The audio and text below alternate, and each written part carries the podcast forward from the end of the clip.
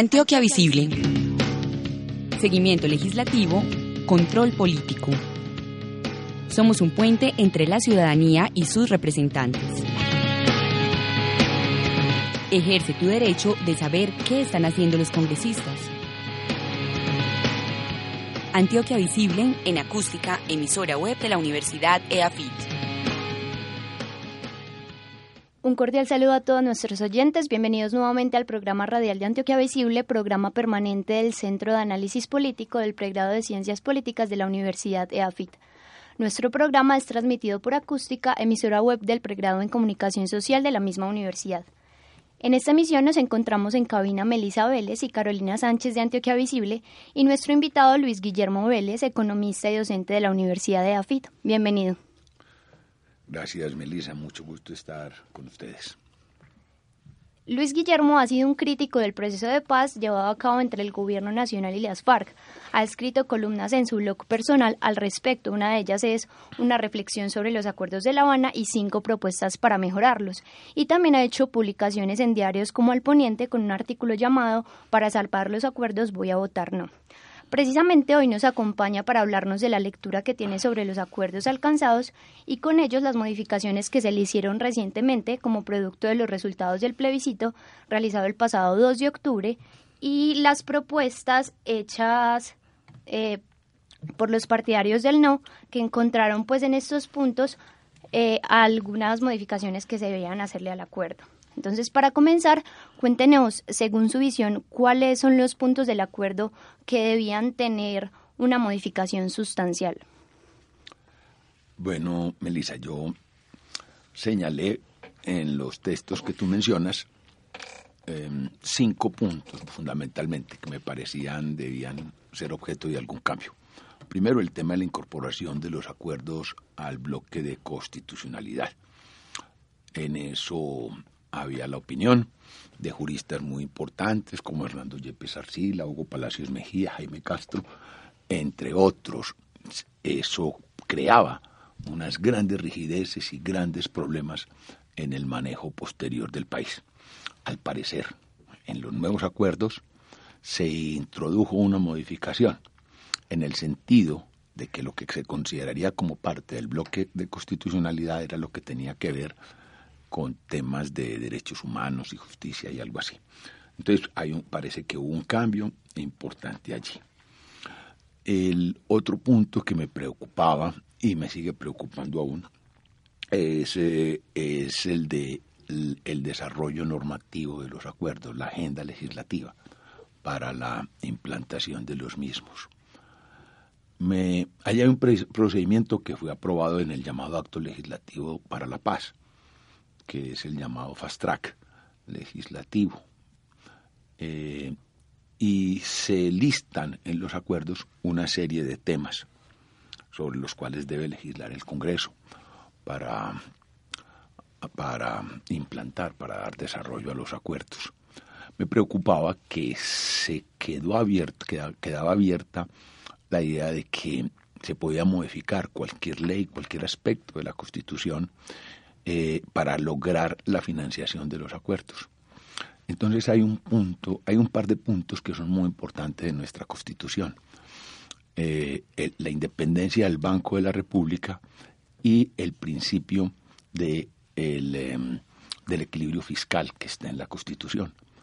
Eh, entonces, una modificación de eso podía dejar al país con un manejo fiscal y monetario muy caótico tipo Venezuela. Al parecer, en los nuevos acuerdos se señaló que eh, la implantación de los mismos, de las políticas que allí están contempladas, políticas sociales, se haría en respetando el principio de el equilibrio fiscal. Entonces eso me parece bien. Esos eran para mí pues los puntos más eh, significativos. Hay un tercer punto que me parece es muy importante y era el punto de la jurisdicción especial para la paz.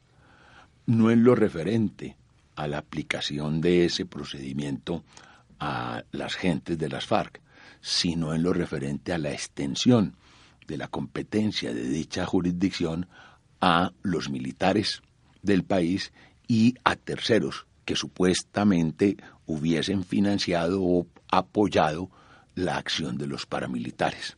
Eso me parecía sumamente riesgoso, especialmente porque el acuerdo contemplaba que los reportes, informes y acusaciones de eh, organizaciones no gubernamentales tenían el mismo peso que los reportes de las entidades judiciales del país, lo que me parecía una aberración. Y eso se señaló, lo señalaron muchos, muchas personas, y entonces también eso se modificó en algún sentido, de suerte pues que los riesgos que se representaban de lo que llaman una cacería de brujas, que muchas personas pudieran resultar acusadas de ser colaboradores de mm, los paramilitares se han mitigado de forma sustancial. Entonces me parece que esos tres puntos, en esos tres puntos hubo avance. Eh, en cuanto pues a la reforma que se le hicieron a los acuerdos, eh, se dieron varios puntos de relevancia eh, en los contenidos de los mismos. Uno de ellos fue el de la reforma rural integral, porque pues se ratificó que en cuanto al tema de tierras y propiedad privada, la imposibilidad de, que expropiar fuera de la ley vigente y de esta manera se va a dar pues solución a las preocupaciones que, que expresaban su preocupación ante una posibilidad de reforma agraria que afectaba los predios de la propiedad.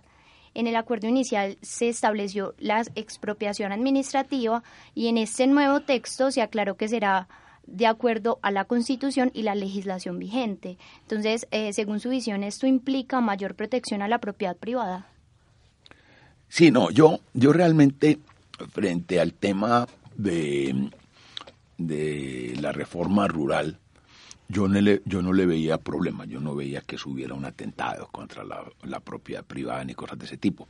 Y de hecho, todo lo que haya allí, todo lo que había en ese acuerdo rural ha estado presente en legislación agraria de este país. Por ejemplo, casi todo está en la ley 165 de 1961, que fue la base de la reforma agraria que trató de adelantarse en el país en los años 60 y 70 yo no veía ahí pues ninguna amenaza. A mí lo que no me gustaba, y, siguen sin gustarme mucho, es el asunto de las zonas de reserva campesina. Eso me parece que son unas cosas particularmente odiosas, porque la gente que entra a las zonas de reservas campesinas no tiene forma de salir de allí. Eh, eh, eh, la gente no puede emplear trabajo asalariado, la gente no puede enriquecerse, todos tienen que ser igualitos. Entonces eso me parece muy horroroso. Ahora, eso es como el seminario, ¿cierto? Que es muy bueno para el que tiene vocación. Pero si un campesino eventualmente está aburrido de tanta igualdad y quiere salir de la zona de reserva campesina, lo tiene que hacer prácticamente arruinado, porque, porque no tiene a quién venderle, tiene que venderle su tierra a alguien más pobre que él. Entonces, cuando la gente no tiene el incentivo de generar, de crear riqueza para sí, para su familia, entonces eso lleva a situaciones que no son muy buenas. Entonces no me gusta eso en particular, lo de esas zonas de reservas campesinas. Profesor, en el primer punto del nuevo acuerdo eh, se habla sobre que tiene que ver sobre el desarrollo agrario integral. Se acordó una misión de expertos que iba a nombrar el gobierno para que regulara los derechos de propiedad de los propietarios, los ocupantes y los poseedores de buena fe. Si usted hiciera parte de esa misión, ¿qué propuestas haría? Tan linda. Vea, eh, nosotros tenemos un problema de derechos de propiedad en la en el campo que, que es muy antiguo y que incluso está asociado a la forma que en el que en el país se, se dio el proceso de, de apropiación y de colonización del, del territorio. en todo caso, en todo caso, lo que hay que hacer es establecer un punto de corte para, a partir de allí, considerar como válidos los títulos de propiedad existentes. No podemos remontarnos, pues, hasta la época de la colonia para ver si la tierra en cuestión eh, se otorgó en ese entonces. Hay que establecer un punto de corte porque de lo contrario estaríamos en una en una disputa, en una disputa sin término. Eh, a mí me parece, a mí me parece, e, e, eso lo querían dejar abierto, eso lo querían dejar abierto. A mí me parece que uno decir que se consideran válidos los títulos de propiedad, digamos, expedidos y las transacciones y las cosas registradas de 30 o 40 años para acá es un tiempo suficiente como para establecer, eso sería lo primero que yo propondría, establecer un, ese punto. Eh, lo, segundo, nosotros tenemos una, eh, una, una, una, superintendencia de, de, notariado y registro eh, pues que se ha ido modernizando y que conviene pues modernizar más. Porque la cosa más importante, digamos, de, de, de, un, un Estado, pues es esa, son los títulos de propiedad, ¿cierto? Entonces hay que avanzar en la modernización de esa superintendencia y avanzar en el trabajo de una entidad muy importante que es el Agustín Codazzi. El Agustín Codazzi prácticamente podría hoy, con los medios que tiene, elaborar el catastro ¿sí? de todas las tierras del país. Cambiando un poco de tema, en términos económicos, ¿cómo cree que afectaría eh, el acuerdo pues, y sus modificaciones eh, la economía del país y específicamente en términos de la calificación que Colombia puede recibir de las, de las calificadoras de riesgos internacionales? Eh, no, yo creo que la, la, la, cosa con las calificadoras de riesgo internacionales no depende mucho del asunto del acuerdo. Mm, eh, nosotros hemos tenido pues, ese conflicto con esas guerrillas durante mucho tiempo y, eso eso no ha sido un factor determinante en la calificación del riesgo de, del país. Yo creo que hay otros temas más fundamentales, porque lo que, lo que preocupa, lo que le preocupa a, a los acreedores y a los inversionistas, pues es la posibilidad, el primero que les paguen cuando prestan capital en cartera y segundo, poder sacar las utilidades de la inversión directa. Eh, los grupos, aquí, aquí se ha hecho una, una exageración muy grande. ¿sí? Los grupos guerrilleros estaban allí, pero eso no afectaba la, actividad económica. nosotros seguíamos trabajando, produciendo, generando valor y pagando las deudas. De manera que ese no era el factor, ni lo era entonces, ni lo es ahora el factor fundamental en el tema de la calificación. Más grave es la situación fiscal ¿sí? del país. Eso sí es verdaderamente grave. ¿De qué manera podría afectar entonces el acuerdo la situación fiscal? Pues, mira, Melissa, si, si, si el acuerdo, lo que pasa es que el acuerdo, el acuerdo tiene, tiene mucha, mucho, como mucho gasto, hay mucha promesa, hay mucha promesa. Entonces, por ejemplo, el acuerdo rural. Entonces el acuerdo rural es casa, carro, beca, educación gratuita y todo, y eso, eso es muy difícil.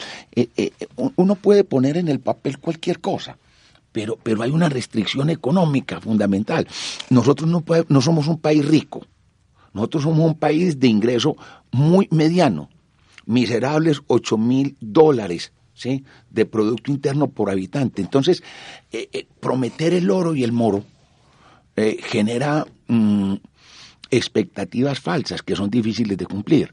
Entonces, si el gobierno... ah, pero hay, hay un cambio interesante y fue que se amplió, según entiendo. De 10 a 15 años. Sí, y eso fue bueno, Melissa, ampliar de 10 a 15 años eso, el, el horizonte de aplicación de, de ese asunto. No, yo no creo que, que eso vaya pues a comprometer... Eh, la, situación macroeconómica del país si seguimos reglas presupuestales correctas. Es decir, hay, un, hay, una, hay, una, hay una realidad, ¿cierto? No se paga un gasto que no tenga una apropiación presupuestal. Ese es un principio de finanzas sanas. Entonces, si aplicamos siempre ese principio, entonces tendremos y, y, habrá que ir ejecutando esos gastos de una manera, pues, ordenada. Ahora, el problema allí, el problema es cuál.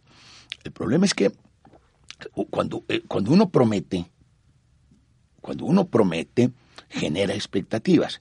Entonces van a empezar a salir campesinos y a exigir que se cumpla, que me están incumpliendo los acuerdos y todo lo demás. Entonces eso podría ser muy grave. Pero además hay un asunto, y son los jueces. Los jueces de este país eh, son ordenadores de gasto mediante la acción de tutela. ¿No ve que el sistema de salud los que recetan son ellos? Entonces, apenas empiecen los jueces a decir, entregue subsidio, haga esto, entonces nos pueden generar una situación fiscal complicada. Profesor, entonces usted considera que destinar parte del presupuesto a la implementación de estos acuerdos, que seguramente va a ser una gran parte del presupuesto, puede afectar otros rubros que en este momento son importantes también dentro del presupuesto nacional, salud, educación, seguridad. No, lo que pasa es que es que mm, mm, lo, lo, que se vaya a destinar a, a, estos temas de los acuerdos está dentro de los presupuestos de los distintos ministerios, en especial dentro del presupuesto pues, del Ministerio de Agricultura, que sería un actor muy importante, del de Salud, Educación y todos los demás. Eh, no va a haber un presupuesto, no va a haber pues, presupuesto acuerdos, no. Todo iría dentro de los presupuestos ordinarios de los distintos ministerios. Mire, no, realmente el, el, eh, lo que hoy por hoy se, se, se está invirtiendo en, en, el campo es muchísimo. El Ministerio de Agricultura tuvo unas unos, un, un, presupuesto muy elevado. Lo que pasa es que lo que se hace en el campo, la política pública es muy mala. El 80% del dinero se va en subsidios y en transferencias monetarias directas y solo el 20% en inversiones en, eh, en bienes públicos distritos de riego, silos, carreteras terciarias y cosas que son las que necesitan los campesinos. Entonces es un repartidero de plata, ¿sí? ingreso seguro y todas esas cosas. Pero eso, no, eso, eso se viene haciendo desde hace muchos años. Lo primero que habría que tener un ministerio agrícola serio, de agricultura serio, no, no, no, no ministerio dedicado a, a repartir plata y hacerle concesiones a, a los... Eh, a los gremios o a la gente cuando sale a, hacer esqueparos campesinos y cosas de ese tipo.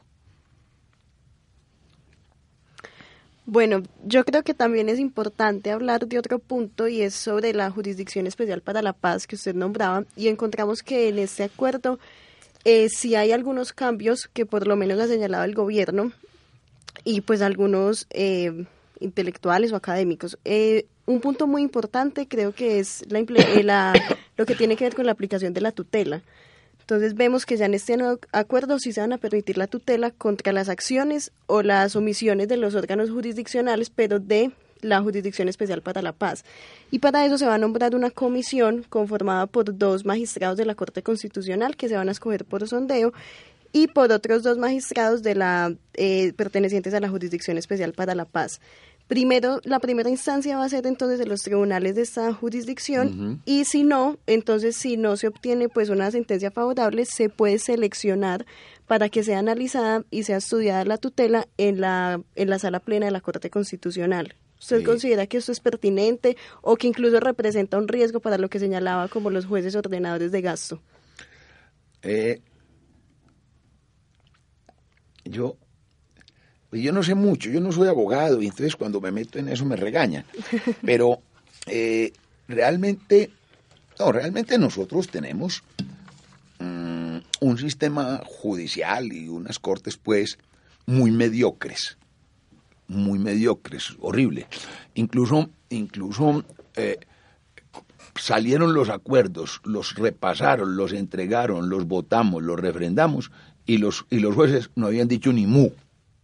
Solamente después se dieron cuenta de eso, de que se hizo el plebiscito y la gente dijo no, se, se dieron cuenta de que les estaban quitando, sí, de que, de que los habían dejado como unos pintados en la pared, sí, y, hombre, vergonzoso o no, vergonzoso, vergonzoso. Y entonces ya salió una señora es que de la Corte Suprema y que sí, sí, nosotros tenemos que decir. En fin, no, no, realmente el, sistema judicial, ese, ese, es realmente uno de los problemas más grandes de este país. El sistema el sistema judicial. Y yo creo que por eso, con algo de razón, ¿sí? Los tipos de las FARC querían una, una jurisdicción especial para la paz y que les trajeran jueces de otros países, pues porque es que nuestro sistema judicial es de una mediocridad eh, eh, pasmosa. Entonces, en ese sentido, considera que el nuevo cambio que se hizo respecto a cambiar los jueces eh, que sean pues personas eh, de Colombia y no extranjeros, ese cambio. No, no, eso es una pendejada. Eh, eh, eso, eso es un nacionalismo profesional muy bobo. Es como si yo dijera que aquí no puede haber economistas extranjeros. No, si son mejores que uno, pueden estar y, eso, eso es ridículo. No, el problema, el problema no tenía que ver con eso. Pero eso es lo que reclamaron los jueces, pues un nacionalismo. uno es periodista, ay, que no pueden venir periodistas de otro país. No, defiéndase usted como profesional. No, el problema no era ese de la Jurisdicción Especial para la Paz. El problema era que llevaran allá a terceros. Yo, por ejemplo, podría ser acusado. Es que por aquí, por su finca, pasó Mancuso y usted le dio, eh, le, le, le, dio, le dio majamorra entonces me podían acusar de ser colaborador y cualquier tercero. Eso era lo que eso era lo que había que evitar. Pero lo otro no, que si los jueces son palditas. bueno, y en esa misma línea también encontramos que en lo que tiene que ver a todo el derecho penal, se aclaró entonces en este acuerdo que se va a someter solamente al Código Penal colombiano, a las normas de derecho internacional en materia de derechos humanos y a derecho internacional humanitario o derecho internacional penal. Sí. ¿Cree que eso fue un acierto? Yo sí creo, yo sí creo, pero, pero como le digo, pues eh, son, son cosas que yo no entiendo, no, no soy muy competente para hablar en ellas. Me parece que lo más importante fue eso y darle a las, la posibilidad a los, a los militares implicados en cosas de, de delitos pues, que asociados al conflicto y a los terceros de que, de que haya un cierre de esos procesos. Eso me parece lo más importante. Ojalá pues se cumpla, cualquiera sea el juez que imparta la asistencia, no importa si es colombiano, estadounidense, colombiano, mexicano o coreano, eso no es lo que importa. Eh, bueno, en cuanto al tema de participación política, eh, el acuerdo que se firmó en Cartagena señalaba que la imposición de cualquier sanción por parte del Tribunal para la Paz no iba a inhabilitar eh, para la participación política. Sin embargo, pues no se especificó si los comandantes de las FARC podían participar en política durante el cumplimiento de la sanción o no, ni tampoco si podían participar antes de que el Tribunal para la Paz lo condenara, a pesar de que, pues de ya haber sido condenado por la justicia ordinaria. Esto lo determinará el Consejo Nacional Electoral en el momento en que eh, decida si procede a inscribir la candidatura de alguno de los líderes de las FARC que hoy se encuentran inhabilitados por haber sido condenados por la justicia ordinaria. Eh, en cuanto a las medidas que se hicieron, eh, los cambios pues en, en este punto, ¿usted considera que eh, estas medidas dan posibilidad para dar una participación efectiva a los movimientos y partidos que han sido históricamente excluidos en la arena política del país? ¿O... No, a mí, a mí lo que había sobre participación en política me parecía que estaba bien. Es decir, eh, si, mal no recuerdo, los tipos participaban en la circunscripción nacional del Senado y, y votaban, pero se les garantizaba un mínimo de cinco senadores está bien. Eh, lo otro es que en Cámara también se les garantizaba un mínimo de cinco. A mí no me parece eso exagerado. Los tipos iban a votar y cosas de eso. Pues a uno le puede parecer horroroso. Pues a, mí, a mí esos tipos, a mí yo, los veo y me asusto. Me da miedo. ¿sí? Pero, pero, pero es algo que, que podemos hacer. ¿Qué podemos hacer? Entonces, tenía que darse eso. De hecho, una modificación que se introdujo me gustó mucho. Recuerden que había cinco senadores y cinco en circunscripción ordinaria, pero se creaban 16 circunscripciones especiales durante dos periodos. Esas circunscripciones especiales prácticamente eran para la rara. Pues si uno miraba los acuerdos, ¿quién se iba a meter allá? Pero hay, que aclarar pues que ahí no había eh, ninguna eh, dictamen que decía que era específicamente para ellos.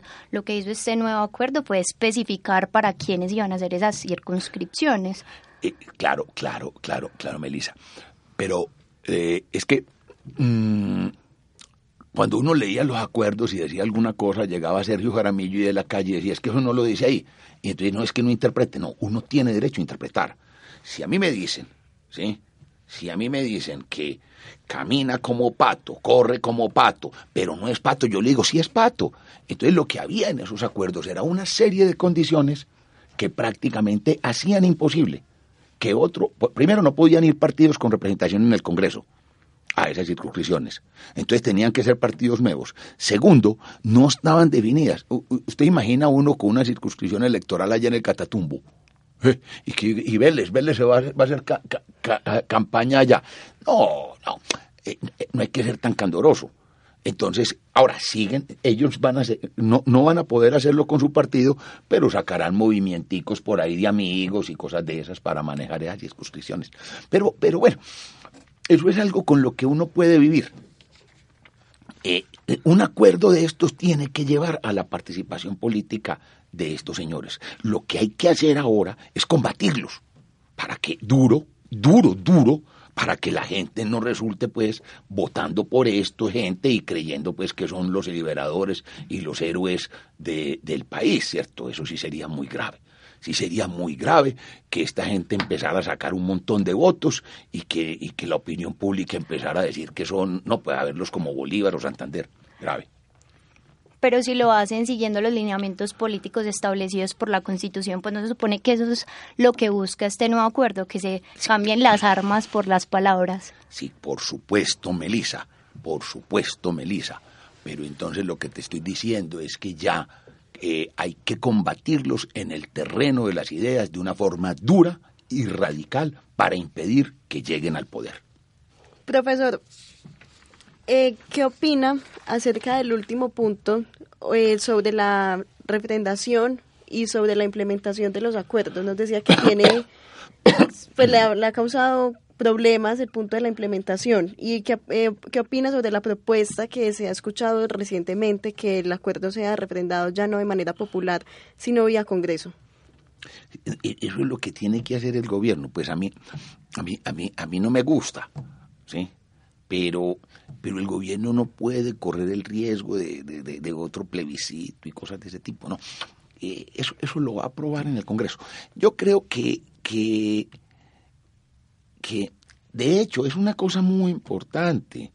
Ni al Congreso tenía que ir esos acuerdos, ni al Congreso. El presidente ha podido decir chuleado, firmado como firmado los otros presidentes. Esa es una vaina que tiene por constitución. Entonces, bueno, que vaya al Congreso y se aprueben esas cosas. Eso me parece que está bien. Yo creo que hay que ir cerrando esto. Hay que ir cerrando este tema, hay que ir eh, superando esta cosa y entender que las FARC, ojalá bien pronto entren a la política y que vamos a tener que combatirlos a ellos y a sus amigos políticos en un terreno muy bueno, el terreno de, de, las ideas. Entonces, eso me parece muy importante. Y creo que, que, la gente, hay gente pues muy radical en esto. No, nosotros podemos, creo que el país está en condiciones de controlar los efectos más perversos que puedan tener los acuerdos. Para ir cerrando, considera que de pronto se quedaron algunas cosas por fuera en las modificaciones que se le hicieron al acuerdo. Por fuera que se quedaría. No, pues yo creo que para mí lo más importante, mm, a mí pues esas cosas del género y la familia, todo eso me parecen unas eh, carajadas, ¿cierto? Vainas de esos curas, tan canzones y esos pastores. Eh, eh, me parece, me parece que, que, esta hubiera sido una oportunidad para que el país hubiera cogido el toro por los cuernos en el tema del tráfico de estupefacientes. Yo lo propuse, lo reitero y lo vuelvo a proponer este país debe proceder a la legalización inmediata, en un lapso de seis meses, de la producción, consumo, venta de marihuana, y en un lapso de dos años de, la, de todo tipo de drogas. Eso ha sido la gran tragedia del país. La historia del país, señoritas tan queridas que me invitaron, hubiera sido otra sin el, el surgimiento del problema del narcotráfico que nos ha hecho un daño, un daño enorme y nos los va a seguir haciendo si no tomamos pronto la decisión de salirnos de ese tema. Bueno, pues con esto vamos cerrando. Muchas gracias Luis Guillermo y Carolina por acompañarnos el día de hoy y esperamos tenerlos con nosotros nuevamente para que nos cuenten más sobre los procesos políticos que se están llevando a cabo en el país. Muchas gracias como siempre a nuestros oyentes por acompañarnos en esta nueva emisión. Para más información sobre Antioquia Visible recuerden visitar nuestra página web del programa que es antioquiavisible.org y síganos también en Twitter como arroba antvisible para que estén al tanto de nuestros contenidos sobre actualidad seguimiento, actividad y comportamiento legislativo. Feliz día. Antioquia Visible. Seguimiento legislativo, control político. Somos un puente entre la ciudadanía y sus representantes. Ejerce tu derecho de saber qué están haciendo los congresistas. Antioquia Visible en acústica, emisora web de la Universidad EAFIT.